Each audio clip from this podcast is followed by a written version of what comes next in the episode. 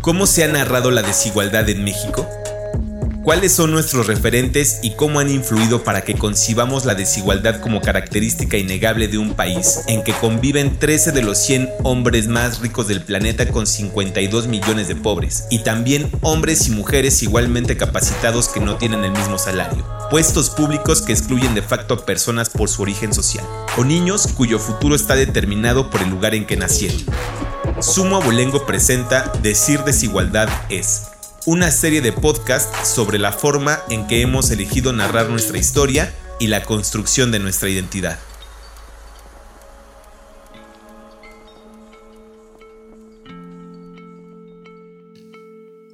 ¿Por qué es tan importante hablar de desigualdad de género? ¿Somos las mujeres las demás perdedoras en un mundo desigual? Escuchamos el testimonio de dos abuelas, dos madres y dos hijas Tres generaciones de trabajo, lucha, estudio, logros, pero también de discriminación e injusticia, de eso que hemos decidido que sea la normalidad. Agradecemos a la maestra Sandra Aguilar Gómez por su guía para entender esta problemática que afecta cada aspecto de nuestra vida. El simple hecho de ser mujer ya, ya es así como que ya te planearon tu vida, ¿no? Así como que te vas a, naces, creces, te tienes que casar, este, formar una familia bonita y tus hijos aparte tienen que ser los mejores hijos con los mejores estudios, las mejores preparación, ¿no? O sea, eso es lo que la sociedad, ¿no? Y el decir, bueno, nací en tal lugar, donde no, a lo mejor no puedo encontrar un hombre como el que la sociedad está marcando, ¿no? Em, no tengo, mm, o sea, de dónde saco, ¿no? Este, para, para cumplir con los requisitos que me está marcando la sociedad.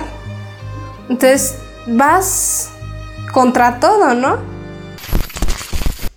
Crecí rodeada de mujeres, mis hermanas, mi madre y mi nana, Jovita, una señora que además había cuidado a mi madre desde pequeña.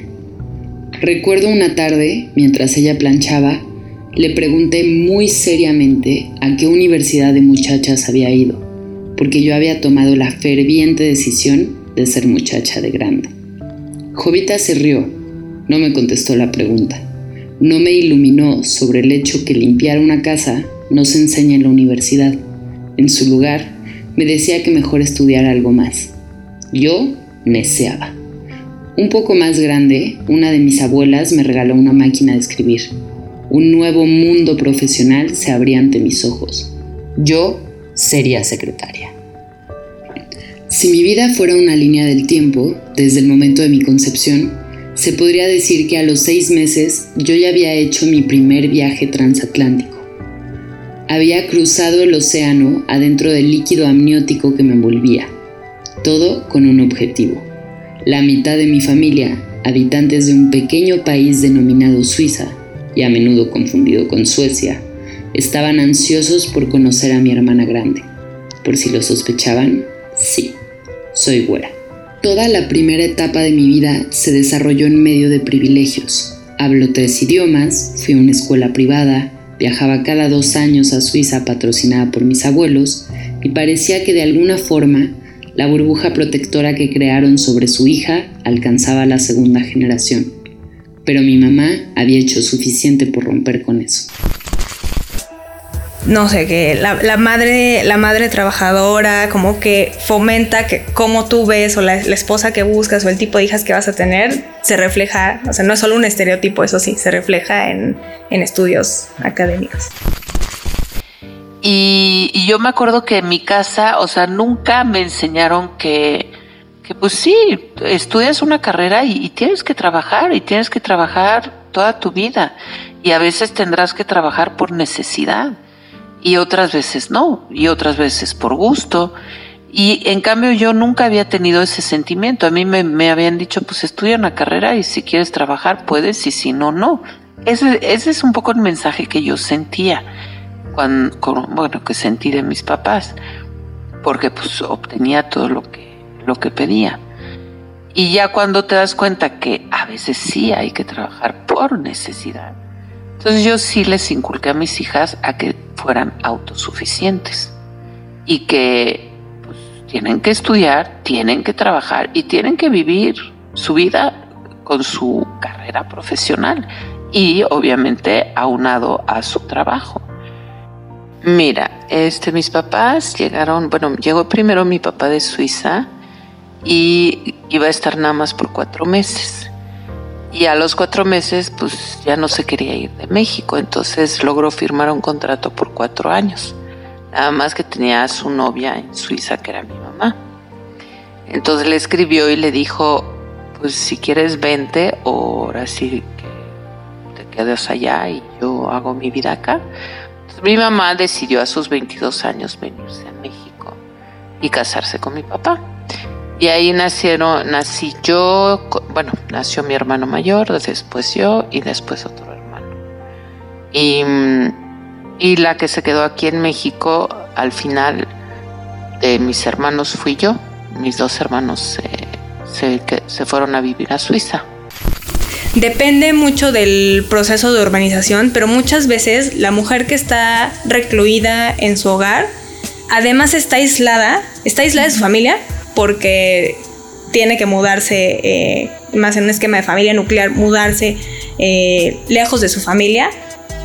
Em, probablemente su ubicación estará más definida por la ocupación de su esposo que por donde ella tiene sus pues sus raíces o sus vínculos sociales, su red de apoyo, etc.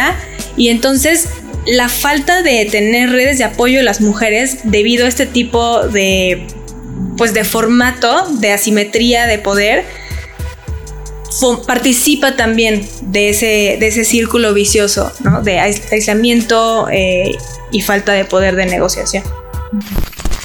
En Suiza, en, esa época, en Suiza pues yo tenía un buen trabajo, yo tenía muchos amigos, yo vivía todavía con mis papás porque pues eh, eh, tomar un departamento, un cuarto para salir de la casa de tus papás pues no se podía, no podía, porque tenías un sueldo pero no podías pagar esto.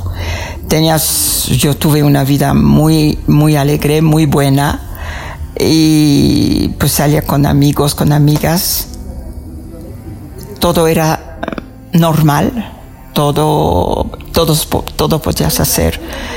Y después eh, te vas a un país que la mujer no era muy bien, je veux pas dire tolerada, ¿no? muy bien, uh, ¿cómo es que puede decir? Apreciada, ¿no?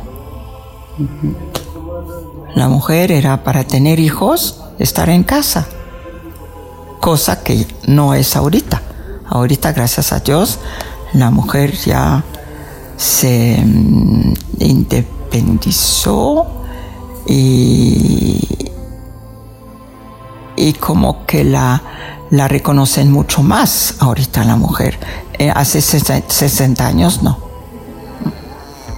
Pues eh, para mis papás fue una gran tristeza, pero pues veían mi felicidad y todo. Y digamos, yo sabía, yo sabía que, digamos, cuando, cuando nos hicimos novios, que él quería salir, él no se quería quedar en, en Suiza, él quería ir. Se presentó México, se puede presentar China o Japón y todo pero él se quería salir, no quería quedar en Suiza. O bueno, existe esta idea como económica de que las mujeres se especializan en el hogar. Número uno, el trabajo del hogar no es un trabajo especializado, son muchos trabajos especializados, cada uno de ellos eh, muy difícil y cada uno de ellos que requiere un nivel ah, de toda una vida de práctica. Claro que las mujeres lo tienen porque nos entrenan desde chiquitas, Entonces desde, desde niña, si desde niña, eh, desde que puedes caminar te están entrenando, pues obviamente que después ya eres una especialista, pero porque llevas más años trabajando, practicando que, lo que los que lleva una persona que se graduó de una carrera en específico, ¿no? De chef, ¿no? Pues tú llevas eh, las mujeres llevan desde que se acuerdan eh, ayudando en la cocina y etcétera. Pero como no tenemos la idea de que es un trabajo especializado, entonces pensamos como, entonces no se, no se le remunera como se debería de remunerar, ¿no? Y es por eso que cuando, que la gente como que se sorprende cuando le dices, si calcularas lo que costaría pagar por ese trabajo, sería un cuarto del PIB, ¿no? O sea, me parece que es más que el petróleo y que las remesas. Y mm, te acuerdas que me contabas lo de las clases que les tocaban a los hombres y las que les tocaban a, los, a las mujeres, ¿cómo era eso? Que decías que ustedes tenían clases de tejido y... Ah, sí, clases de, mm, de trabajos manuales. Eso sí era de puras niñas. ¿Y qué les enseñaban? A bordar, a coser, a tejer. Eh, también había, había cursos de, eh, de, digamos, de enseñar a, a cocinar, a tener una casa era una cosa muy agradable y muy divertida. Ok, ¿y qué les enseñaban a los niños? A los niños, pues, fútbol. No sé, la verdad no, no sé, no sé. Bueno. ¿Y a qué edad eh, tú llevabas esas clases? 12, um, 13 años. Una vez, las mujeres trabajan en México en promedio casi 50 horas de trabajo no remunerado en una semana y los hombres en promedio alrededor de 20. Ah, no, pues sí. Pues, yo siempre les cosía los uniformes, siempre los llevaba a la escuela, siempre iba a las juntas. Pues todo eso era de que andar viendo, siempre andar haciendo y haciéndoles la comida y a ver qué se va a hacer de comer y, y a, ver quién va a irse temprano a la escuela y, hubo, hubo, una ocasión que tuve los seis años de primaria con hijos. ¿Uno en cada grado? Ajá, desde kinder. ¿Y cómo le hacías? ¿Tenías quien te ayudara? A veces casi siempre había muchachas chicas que me ayudaban o mis sobrinas.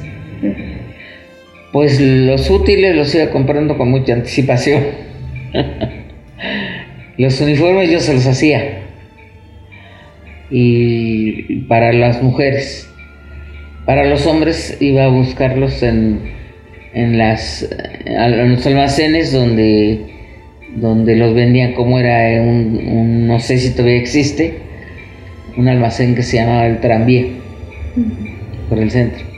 Y cuando me iba yo al centro siempre aprovechaba la oportunidad de comprar telas para hacerles los vestidos.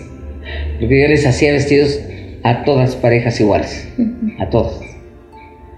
Y a los, a los niños cuando estaban chiquitos les hacía pantalón, camisa. Eso, todos se los cosía todas las labores de crianza y todas las labores que se hacen dentro de los hogares, si bien no son remunerados, es desde nuestro punto de vista, una actividad económica que consiste en ver la mejor manera de utilizar eh, los recursos que tienen, que tienen los eh, hogares para proveer para estas generaciones y las generaciones futuras el, sino que también viene de las mujeres, ¿no? O sea, la abuelita de mis hijas me decía, es que en la familia las mujeres no trabajan. ¿No? Y yo le decía, ¿ves que no tenemos que comer? Pues sí, pero las mujeres no trabajan. A los 15, en medio de la crisis económica que atravesábamos, mi mamá nos explicó que ya no vendría nadie a limpiar la casa y que por ende nosotros tendríamos que hacerlo. Nos enseñó cómo poner una lavadora y nos dijo que ese era el último día que ella ponía una que no tuviera su ropa, aunque ahora, muchos años después, a veces nos consiente. Y se empeñó constantemente en enseñarnos a contextualizar las cosas. Viendo solamente niñas y niños, eh, bueno, para mis datos, un análisis que hice hace poco con nada más puedo ver de 12 a 19 años, pero bueno, son todavía niños, ¿no? Las niñas y los niños de México de ese grupo de edad utilizan las niñas 28 horas a la semana para estudiar y los niños 27, 26. O sea, creo que hay una, una sobrecompensación de esa brecha esperada, ¿no? Si esperas que te van a pagar peor, pues muchas, y yo me incluyo, pues cuando estás planeando qué tanto te vas a educar, pues sí entra como no. O sea, si yo quiero tener las mismas oportunidades que los hombres, tengo que llegar lo más lejos que pueda académicamente para poder como pues más o menos competir, para poder competir. O sea, tengo que ser mejor aún para alcanzar, para alcanzar lo mismo, ¿no? Y eso se ve desde niñas, ¿no? Entonces, el promedio estudian una hora más. Que no, es mucho, pero, o sea, digo, una hora de ocio que digo, que tienen derecho, ¿no? Porque además está la percepción de las niñas son más aplicadas. Ajá, claro, claro. Es, esos mecanismos como de control a través de la, de la los estereotipos que tenemos de cómo somos eh, influyen mucho. Pero además, las niñas en sus casas, ¿no? Además de esas casi 30 horas a la semana de estudio, hacen 10 horas y media de trabajo en el hogar. Que tiene todo el sentido, ¿no? Que, los hijos y hijas de una familia pues aprendan cómo hacer su cama y a hacerse responsables y a participar. Está bien. El problema es que las niñas hacen casi 11 horas y los niños hacen 5. Entonces, desde niña sí hay como que, o sea, esta idea que tenemos de que el hermano, no sé, cuando terminan de cenar, las que se paran a llevar los trastes a la cocina y las que están ahí al pendiente del papá son las hermanas y no el hermano, las que cuidan a y las que cuidan a los bebés son las hermanas, pues sí, eso las lleva que cuando van a la escuela llevan un lastre de cinco horas extra de trabajo, cinco horas extra de cansancio, probablemente cinco horas menos de sueño, o sea, como que se nivela ¿no? en muchas otras eh, variables como horas de sueño, horas de ocio, horas para, de pensamiento creativo, etcétera, etcétera. ¿Te has cachado repitiendo una conducta que tu mamá tuvo contigo con tus hijas? Sí. Sí, yo creo que es la de... Híjole, que es la que me ha costado más cambiar que era, tienen que aprender a hacer qué hacer, porque eso les va a ayudar, ¿no? O sea, a lo mejor es la, situación más, o a no sé, algo ilógico, porque obviamente no tengo quien me haga el qué hacer, ¿no? O sea, lo tenemos que hacer nosotras, tenemos que, que valernos por nosotras mismas entonces era así de que sí es que me tienen que ayudar porque si no, este, yo me voy todo el día a trabajar y ustedes tienen que hacer. Y de, y de repente dije, no, no, no, o sea, sí somos un equipo, pero estoy repitiendo otra vez, ¿no? Esa parte, ¿no? De... O sea, sí tienes que ayudar, pero no es como como que todo, ¿no? Porque si no, entonces las voy a criar para que vayan a, o sea, las voy a educar para que vayan y, sirvan, ¿no? O sea, bueno, esa es mi, mi visión. O sea, creo que esa es una lucha, ¿no? Yo vivo en casa de mi mamá, mi hermano, tengo un hermano todavía soltero y pues mis hijas y yo, ¿no? Y entonces es una lucha porque es, es que ellas tienen que ayudar, pero él no, porque él es hombre y trabaja, ¿no? Y entonces, como un hombre de 40 años, bueno, 40 y tantos años, este, no tiene una responsabilidad de ayudar y mis hijas que tienen 16, 14, 13 años, perdón, sí lo tienen que hacer. Entonces, ¿dónde va el ejemplo, no? Si el ejemplo arrastra, ¿no? Entonces, como yo que soy mujer, sí tengo que trabajar, obviamente porque mis hijas pero tengo que llegar y hacerme cargo de comida, de todo, y entonces el que es hombre porque trabaja no, y aparte sale más temprano, no hace, ¿no? Pero yo que, yo que más quiero que mi hija, pues en vez de a lo mejor estar lavando trastes, esté leyendo un libro, porque sé que en la actualidad le va a ayudar más leer un libro que, que lavar trastes. Tanto hombres como mujeres, y que, y que tanto los hombres puedan también, a mi esposo no le gustaba pero a mí sí, que se enseñaran a, pues, lavar un traste, a, ayudar a servir la mesa, a, ver cómo se hacen las cosas en la cocina. Ah, yo era la marimacha, o sea, era la, la, ¿cómo se dice? El, el, el, ah, es que hay una expresión en, en, francés que dice le garçon manqué, que quiere decir que es el, eh, la niña que es niño, ¿no? Yo no jugaba tanto a las muñecas, yo era jugar al fútbol, jugar, jugar al béisbol, pues porque pues era, eran los juegos que se hacían este, en mi casa porque pues eran dos hombres. Y no me molestaba, a mí me gustaba mucho. Al contrario, yo siempre fui como más apegada a los niños que a las niñas. La economía como disciplina empezó como muy concentrada en los mercados y en particular el mercado laboral. Y es apenas cuando empezamos a ver, por ejemplo, esto de estudiar eh, estas rigideces culturales desde la economía y cómo afecta, cómo afecta a las niñas y niños vivir eh, en un mundo gobernado por distintos tipos de rigideces culturales, eh, pensar en medir el, trabajo no remunerado y aplicar como el tipo de el mismo tipo de análisis que hace que se ha hecho para la brecha salarial se puede hacer también para el trabajo no para el trabajo no remunerado o para este tipo de eh, de variables que vemos desde desde niñas y niños hasta que crecen pues simplemente es algo que apenas, ¿no? Apenas está entrando en cómo pensamos eh, la desigualdad. No, a las mujeres no las dejaba que salieran a la calle. ¿Por qué? Pues no le gustaba que las niñas anduvieran en la calle. Y los muchachos, ellos sí tenían que andar eh, empezando por barrer el patio, por hacer los mandados, tirar la basura. Y en la cocina no. Él no le gustaba que los hombres estuvieran en la cocina. Así era su forma de ser.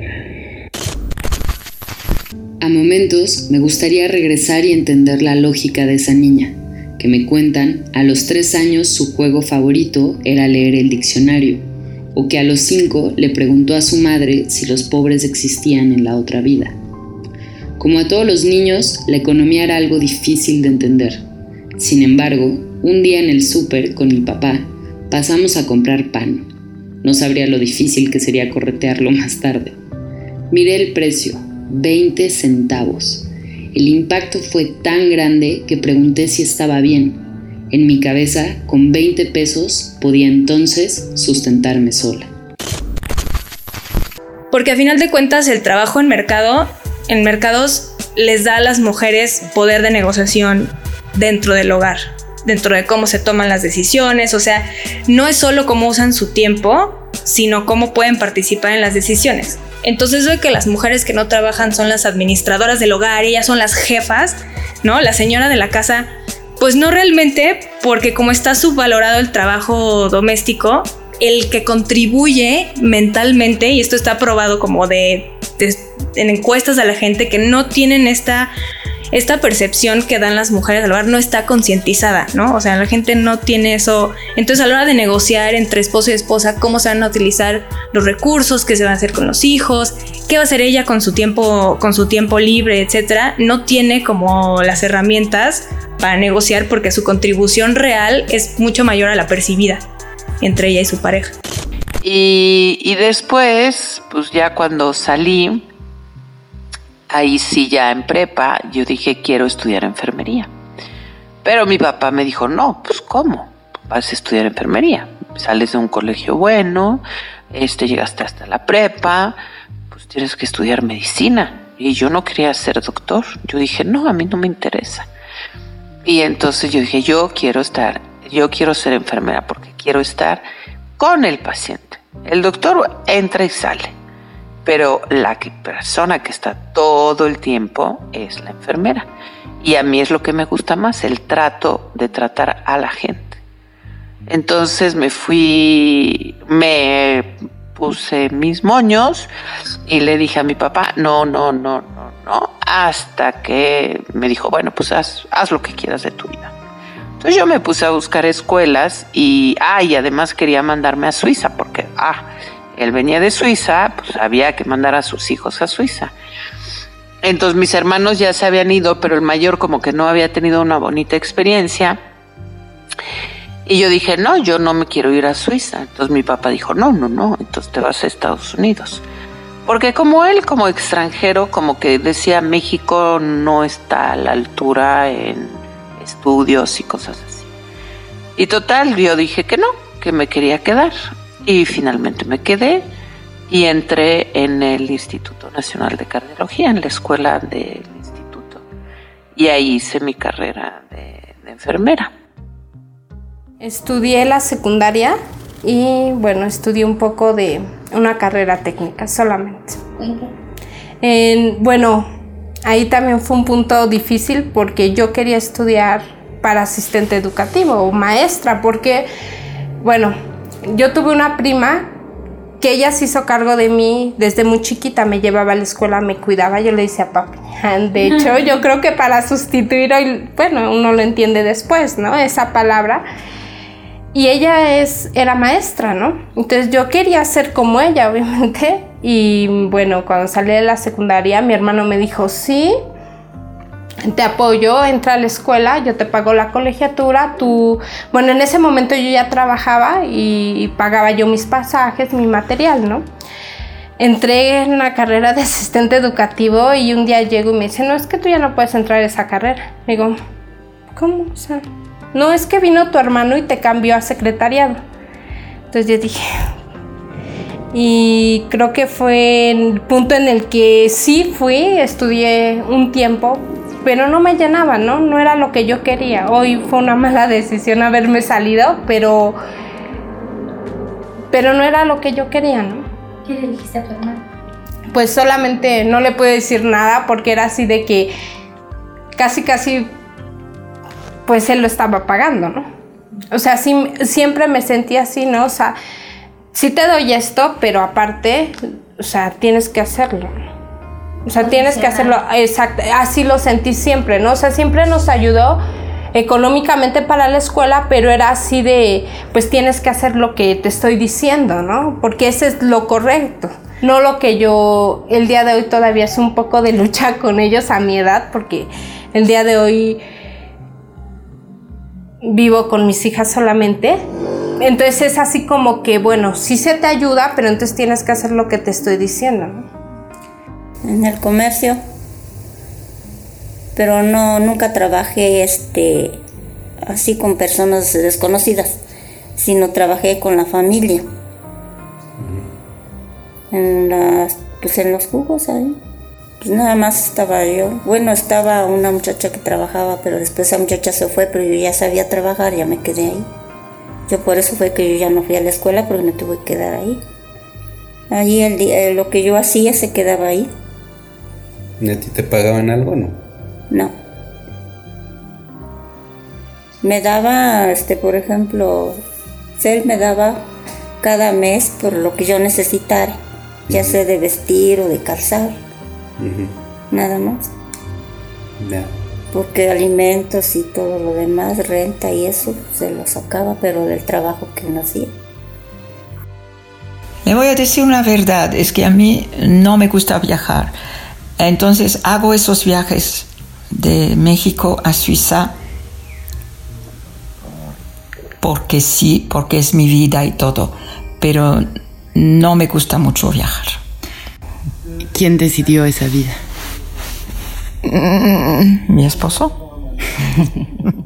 Pues incluso hoy tenemos una participación de femenina que si bien ha ido incrementando, sigue siendo baja eh, en comparación con países de un nivel de desarrollo económico similar. O sea, en México la, participación en mercados de las mujeres fuera del hogar es alrededor de 48%, lo cual para el nivel de industrialización que tenemos, para la, el tamaño de la economía de servicios que tenemos, etcétera, es bajo. Y dentro de esa, dentro de esa baja participación están ligeramente sobre representadas en el trabajo informal, eh, que es cosas más precario, pero que al mismo tiempo da esa flexibilidad que necesitan las mujeres para eh, pues para contribuir con, para poder realizar esta doble jornada o a veces triple jornada sin, sin involucras como el trabajo reproductivo eh, para, para, incorporar todo ese trabajo necesitan de esa flexibilidad.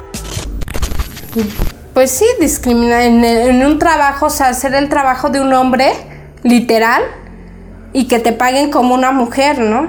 O de repente las el llegar y querer contagiar eso que, que estás viviendo, o al menos en mi caso, que estoy leyendo, que, que sé que se puede salir adelante y de repente propias mismas mujeres te digan, ay, no, es que, ¿eso qué? ¿No? Y tú así de que no inventes, el mundo está abierto para nosotros, ¿no? O sea, obviamente sí está abierto, tenemos más, tenemos más oportunidad, pero también cuesta mucho. O sea, sí nos, nos cuesta, ¿no? O sea, pero cuesta el doble, ¿no? Porque en la sociedad el que seas madre soltera también pesa, ¿no? El que no importa cuánto te esfuerces, de repente que digan, Ay, no importa lo que digas, ¿no? Estás, no sabes, ¿no? este, el que te esfuerces de más y a lo mejor no estés ganando lo que deberías o que quieres superarte, entonces el día de hoy afortunadamente tengo un trabajo. Me siento muy afortunada porque hago un trabajo que es para un hombre. ¿No? O sea, donde estoy, bueno, yo que sepa, una mujer no lo había manejado hago un trabajo que completamente lo hace un hombre, pero yo lo hago, ¿no? Ese es un reto, o sea, es algo bien padre, pero quiero crecer más. Una vez que controlas por el hecho de que la participación laboral es baja, entonces, por ejemplo, en los deciles más bajos, en los sectores eh, más desfavorecidos, pues así ganes 10 pesos la hora, el hombre, el hombre va, a participar, ¿no? Porque sigue ese como rol de proveedor. Entonces tiene, tiene que participar y no está atado a la, a la crianza. Y para sectores muy bajos, entonces, si el salario de mercado va a ser muy bajo, entonces terminan ellas quedándose en casa porque sus habilidades les dan para actividades domésticas que tienen mucho un valor mucho más alto que ese valor que les pagarían en el mercado, entonces no participan. Una vez que corriges por eso, ¿no? Suponiendo que las mujeres y los hombres participaran por igual en la fuerza de trabajo, sube a 26% y además el, el panorama deja de ser tan optimista porque entre, entre 1990, 2000 y 2010 no disminuyó, sino que incrementó. O sea, en, los 90 era de 20% y en 2010 es de 26, ¿no? Entonces no ha mejorado esa, eh, ese problema, como te dije, de que las, una parte importante de las mujeres en México siguen como sin poder salir a participar en la fuerza laboral, ni siquiera de manera parcial. Eh, estuve haciendo varias cosas dentro de hospitales, fuera de hospitales. Y finalmente, pues ya me, casé y fue cuando ya nacieron mis hijas. Entonces, en el periodo en que nacieron mis hijas, pues ahí sí decidí dejar de trabajar para dedicarme a, las niñas. ¿Y crees que hubieras podido seguir trabajando en el cartel? Eh, es complicado, es complicado porque las guardias de, las enfermeras, pues sí, hay fines de semana en que hay que trabajar, eh, son, son horarios que, bueno, uno dice ocho horas, pero hay que llegar siempre como una hora, hora y media antes y, y a veces te llega un paciente a la hora que te toca irte, pues ni modo, te fregaste y te puedes quedar dos, tres horas más pero tienes que atender un paciente, el paciente. Entonces, sí, sí era complicado. Y como no, a nivel económico no necesitaba realmente trabajar, pues dije, bueno, me voy a dar un, espacio y dedicarlo a, mis hijos. Y fue por eso que, decidí parar un rato y, dedicarme a, mis hijas. Y así estuve, pues, algunos años, como unos siete años, hasta que ya volví a entrar a trabajar. Ya era, pues eh, sí, era el trabajo por un poquito más de necesidad, porque sí tuvimos una racha económica eh, un poco fuerte. Lo que puedo decir sobre la manera en la que crecí es que siempre entendí profundamente la diferencia que en este mundo significaba ser mujer o ser hombre. Crecí impulsada a tener una carrera profesional no como hobby, sino como sustento, escuchando anécdotas de amigas de mi abuela que decían que nunca pudieron dejar a su marido porque no tenían forma de sostenerse. Aprendí a hacerme consciente de mis privilegios y con ello aprender a ver la falta de ellos a mi alrededor. Y ya en los sectores como más urbanos, eh, tenemos el, problema de que todavía eh, persiste el techo de cristal para muchas mujeres. Entonces lo que pasa, o sea, ya si te vas al top, top, top de la, de la distribución, tenemos otro problema que es una, una mujer muy, muy, muy altamente calificada todavía se enfrenta con la brecha de con, la, con el techo de cristal y entonces el que va a obtener el puesto, ella muy probablemente está emparejada con un hombre muy altamente calificado y entonces el que va a obtener el puesto de CEO de la empresa es él, no ella, y entonces se vuelve a bajar la participación laboral de las mujeres en, en puestos muy, muy, muy altos porque ya no está la necesidad económica de trabajar pero aún no están las oportunidades para ellas de acceder a, los verdaderos puestos altos. Y esto se ve cuando mides la brecha salarial se ve que si bien en los sectores intermedios de la distribución casi se cierra, o se lleva casi al 0%, ¿no? En un análisis que hizo Evarseo recientemente de la brecha salarial en México, en la, parte media de la distribución es 5%, hay algunas partes donde hasta empieza a verse casi como positiva, pero tenemos lo que, lo que se llaman los pisos pegajosos, que significa que las partes más bajas todavía está subvalorado el trabajo de las mujeres, tienen mucha carga doméstica, lo cual pues obviamente reduce su, su productividad y como su capacidad de sobresalir en, eh, el trabajo de mercado si traen esta brecha ¿no? de 40 horas a la semana de, trabajo no, no remunerado y la brecha se abre otra vez, la brecha salarial en la parte más, más alta por este tipo de falta de acceso a los puestos clave, tanto en la política como, como en el sector privado. Mi mamá, hasta que yo nací, más o menos, bueno, que yo tenía como cinco años, eh, trabajó en casa. Ella se dedicó más que nada en las obras, en los edificios, este, pues limpiaba, ¿no? Cargaba escombro. prácticamente eso es lo que ella hacía, ¿no?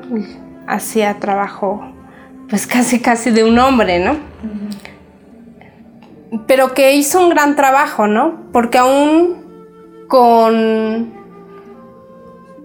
con todo lo que vivió, el enfrentarse a trabajar con puros hombres, igual, y que le faltaran al respeto y que tener que hacer un trabajo de hombre y, todo,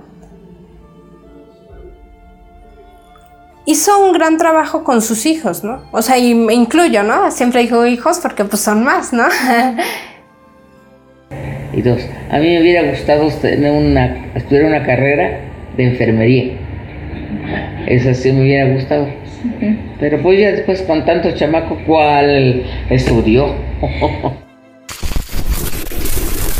o sea, si queremos eh, darles más oportunidades laborales eh, a las mujeres y que, que participen más en, en los trabajos pagados, mientras los hombres no contribuyan más en las labores no remuneradas, que eso cuesta, o sea, tarda, tarda tiempo, deberían, pero tarda tiempo, el Estado necesita proveer de algunos de estos servicios, ¿no? Eh, entonces, por ejemplo, eh, las guarderías, el cuidado de los ancianos, ¿no? Todas esas, o sea, ambos sectores, porque hoy en día ambas actividades recaen, recaen más sobre las mujeres, que el Estado provea de estos servicios de manera digna y segura eh, para, para, todo el país, como sin, sin discriminación geográfica, eh, a mí me parece fundamental. aunado a eso, ya que participan, el problema es que no tenemos en México una licencia de maternidad eh, suficiente, como en otros países. En México es de tres meses, hay países donde es más de un año de licencia de maternidad. Pero lo que es más crítico es que tenemos, no tenemos licencia de paternidad en lo absoluto. O sea, la, licencia de paternidad en México la acaban de subir de tres días a cinco días, ¿no? Uh. y, en el, y creo que en el sector público es son diez, ¿no? Em, hay evidencia como de lo importante que es que eh, el papá pueda tener también eh, una licencia de paternidad para que se involucre en el trabajo, en ese trabajo de cuidado y que esto mejora. Eh, hay un paper que tiene un nombre que me gusta mucho que se llama El Estado interviene en la batalla de los sexos, que se trata sobre licencia de paternidad y como al darle el Estado este, este tiempo a los hombres, eso mejora dentro de ese hogar el poder de negociación de las mujeres. ¿Por qué? Porque ya pueden negociar, bueno, a ver, los dos tenemos, los dos tenemos tres meses, ¿no? Tanto tú como yo.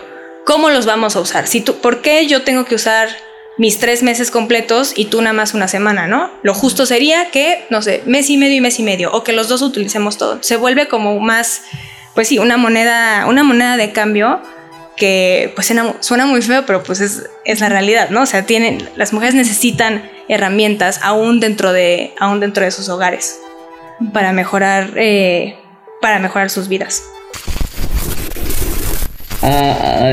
hasta el marido hay que educar. Sí. Porque yo cuando me casé, mi esposo me decía, apenas venía entrando y ya quería que tenía la mesa servida. Yo le llegué a decir, cuando antes de que entres a la casa me gritas que ya vas a entrar para servirte. Cuando estaba, entraba y encontraba al chiquillo chillando y, todo. ¿Qué no dices chiquillo? Sí, pero tú también lo puedes atender. Eso, igual, igual hay que, hay que adaptándose a las cosas y tratando de explicarle a la gente cómo debe hacer las cosas. Cuando reflexiono las tres generaciones de mujeres de mi familia, del lado de mi mamá, me doy cuenta que mi abuela vivió un trauma al llegar a vivir a México. Fue muy fuerte el contraste entre sus expectativas y su realidad, y por ello creó una burbuja en la que creció mi madre, en la que nada se le negaba, todo lo podía elegir. Cuando esa ilusión termina para mi madre, está el su shock que decide hacer lo contrario con nosotras. Me pregunto qué haré yo con mis hijas, si es que algún día tengo hijas. Las mujeres en el mundo en promedio tienen un hijo más de, los que quieren, ¿no? Para empezar, esto a pesar del acceso a los anticonceptivos y etcétera. Y eh, me parece que quitarles el, acceso a su, a su, cuerpo y a, decidir lo que pasa eh, con su cuerpo es un, eh, es un mecanismo de control que no solo importa en el momento de que alcancen su fertilidad deseada, que siempre es, empíricamente es menor a la, fertilidad que tienen y ocurre antes. Para mí uno de los mejores, eh, una de las mejores medidas para mí de, medir eh, la situación, la situación de las mujeres es la edad a la que empiezan a tener hijos. La, la, edad a la que empiezas a tener hijos determina muchas veces la edad de matrimonio y entre más joven menos, eh, menos poder de negociación para el tipo de pareja, para el balance de poder dentro de la pareja, menos oportunidades de avanzar eh, a, un, a un nivel educativo y de tener el tiempo necesario para escoger la ocupación eh, y el tipo de vida que quieres, que quieres llevar, ¿no? Entonces, una, para mí, un punto fundamental eh, de las mujeres, para que las mujeres tengan, eh, puedan tomar esas decisiones, es que puedan abortar. Y además porque de manera más eh, como general, o sea, el aborto es importante como una herramienta para eso, pero también en sí mismo porque es una de las trincheras de cómo pensamos el derecho de las mujeres a la autonomía sobre sus cuerpos. Y el hecho de que el gobierno regule uno de estos aspectos, ¿no? Da un mensaje fomente el cambio cultural sobre eh, lo que es la autonomía femenina y sobre los derechos que deberían de tener las mujeres sobre sí mismas, ¿no? ¿Cuándo te has sentido discriminada? Uy, creo que en general, toda mi vida, yo creo que ahí hay una parte, dicen que desde que estamos en el vientre, este, pues obviamente empieza nuestra formación, ¿no? Emocional. Fue un poco porque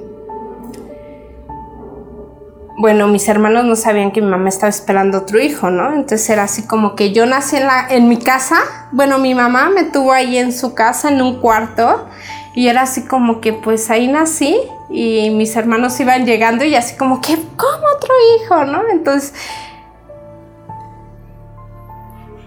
yo creo que eso formó mucho mi carácter también.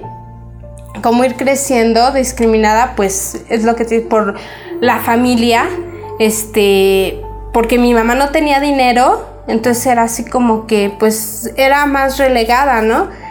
Voy creciendo igual y mis hermanos pues preferían, y nosotros lo ve, o al menos yo lo veía que preferían mucho a, a sus y hermanos o sobrinos de mis cuñadas. Entonces pues sí me sentía así como que, ¿por qué yo no? ¿No? O sea... Todo lo que hace que, que las mujeres no puedan participar, eh, participar en los mercados y que es, es, que no es una sola política, sino un cúmulo de políticas, ¿no? El Estado tiene que dar al mismo tiempo eh, el cuidado el cuidado de los hijos en edades tempranas, darles regular que ellas tengan eh, este la licencia, la licencia de maternidad, que los hombres también tengan la licencia de paternidad, para que eso fomente una, redistribución en las horas, en las horas de trabajo y finalmente, eh, digo, no es, está vinculado a los, a los temas económicos eh, en muchos sentidos, aunque no suene como intuitivamente un problema económico, el problema de la violencia contra las mujeres en México, que es, eh, es fundamental. Entonces, mejorar, mejorar los procesos de procuración de justicia para que sean menos misóginos como tal. Eh, también me parece una, una clave fundamental. ¿Por qué? Porque como te dije, conforme las mujeres se empujan a participar más de la vida económica, de la vida pública, ¿no? Se salen de la esfera privada hacia la esfera pública. La reacción, una reacción patriarcal y machista de, de primera instancia sí es la violencia. O sea, un mecanismo de reacción entre la ira de ver que las mujeres están atreviéndose a participar en la esfera pública de un país es eh, a través del el acoso, ¿no? El, acoso es misoginia, no es deseo, el acoso es misoginia y es un mecanismo de control para recordarle a las mujeres su lugar en la fuerza de trabajo y en las calles. Entonces, mientras el Estado no tenga mejores mecanismos para lidiar con, estos problemas, va a seguir siendo como una barrera para que las mujeres puedan participar de la vida pública del país. Recuerdo un día pelearme a gritos con mi papá cuando me decía que no podía regresarme de las fiestas con mis amigos en metro, porque como mujer corría muchos más riesgos. Mi única manera de liberar mi enojo fue gritarle por qué me había hecho mujer. De acuerdo a mis recuerdos, había sido su culpa.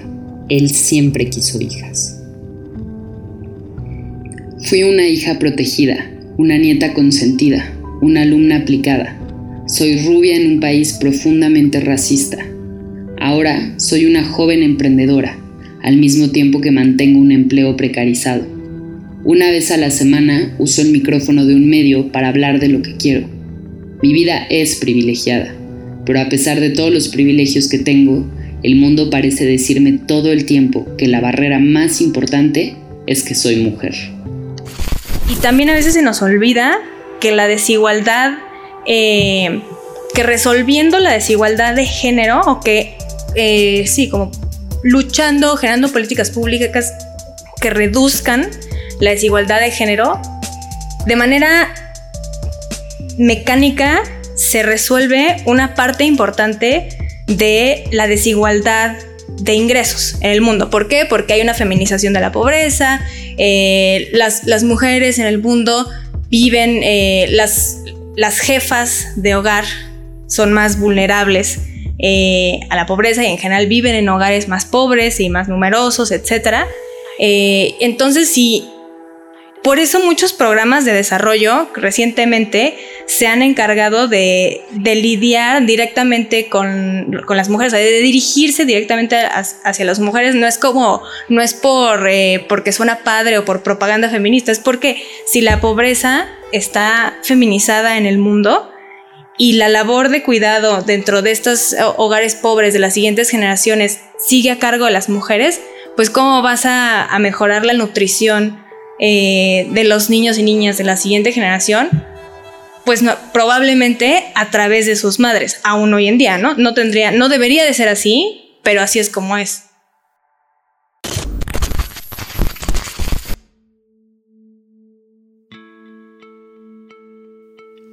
Queda un largo camino por recorrer para lograr que las mujeres tengamos los mismos derechos. Hay demasiados frentes abiertos, pero es una batalla que no nos podemos dar el lujo de seguir perdiendo.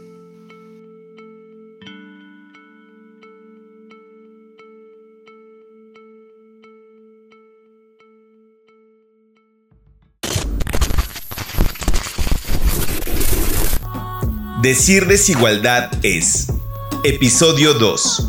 El techo de cristal y el piso pegajoso. Una producción de Suma Bolengo para No FM Radio. Idea original, Oscar Suárez Alemán, Diego Castañeda Garza y Martí Gil. Investigación y guion, Gabriel Astorga y Mónica Moreno. Producción y edición, Gabriel Astorga, Mónica Moreno y Sebastián Morales. Locución, Mónica Moreno. Testimonios de Catherine Bayard, Monique Bayard, Yolanda Cruz Osorio, Francisca Medina Reyes y Lourdes Adriana Ramírez. Agradecemos la colaboración de la maestra Sandra Aguilar Gómez. Diseño gráfico, Gonzalo Fontano. Agradecemos al Fondo Nacional para la Cultura y las Artes el apoyo proporcionado para la realización de este programa. No FM. Todo menos miedo.